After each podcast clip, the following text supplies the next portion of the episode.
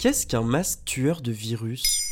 Merci d'avoir posé la question. Depuis fin janvier 2021 et face aux nouveaux variants du coronavirus jugés plus contagieux, la question de l'efficacité des masques en tissu se pose. Malgré la préconisation du ministère de la Santé de n'utiliser que des masques chirurgicaux ou FFP2, l'OMS et l'Académie de médecine ont déclaré que les masques en tissu garderaient la même efficacité face aux nouveaux variants, puisque le mode de transmission resterait le même en dépit de la mutation.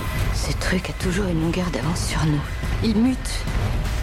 Face à la mutation des virus, la recherche industrielle se force à rendre encore plus efficaces les masques, et un nouveau type de masque encore plus performant arrive bientôt sur le marché français, le masque virucide, c'est-à-dire un masque tueur de virus et donc aussi celui de la Covid-19. Comment ça, il tue le virus? Le virus n'est jamais tout seul, il est toujours porté par une gouttelette de salive par exemple, et les masques que nous portons, qu'ils soient chirurgicaux ou artisanaux, protègent surtout les autres contre nos postillons. Il reste des outils filtrants, mais face à la menace de la contagion.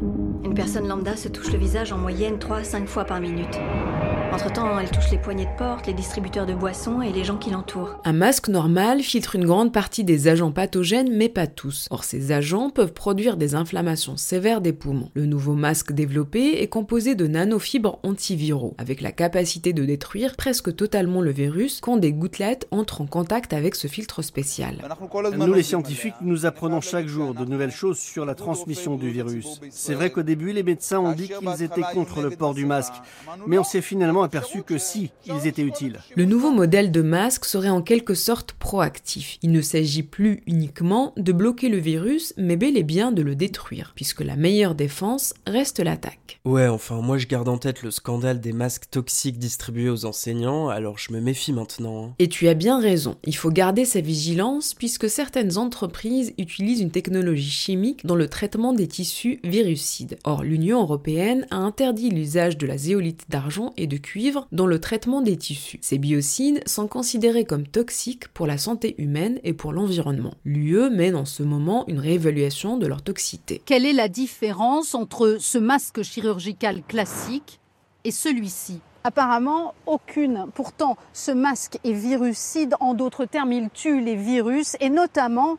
le coronavirus. D'autres sont soucieuses de la protection des porteurs comme celle de l'environnement. Une technologie brevetée en Suisse permet au tissu du masque d'être chargé en ions positifs. À leur contact, la paroi cellulaire du virus se détruit. Près de 100% des virus et des bactéries seraient éliminés avec une efficacité garantie durant 210 jours d'utilisation quotidienne. Auto-nettoyant, il ne nécessite qu'un simple rinçage à l'eau froide en cas de tâche. Cette même technologie est utilisée pour fabriquer des gants de protection virucide, stoppant ainsi la contamination manuportée.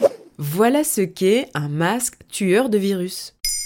Maintenant, vous savez, un épisode écrit et réalisé par Zineb Souleimani. En moins de 3 minutes, nous répondons à votre question. Que voulez-vous savoir? Posez vos questions en commentaire sur les plateformes audio et sur le compte Twitter de Maintenant, vous savez.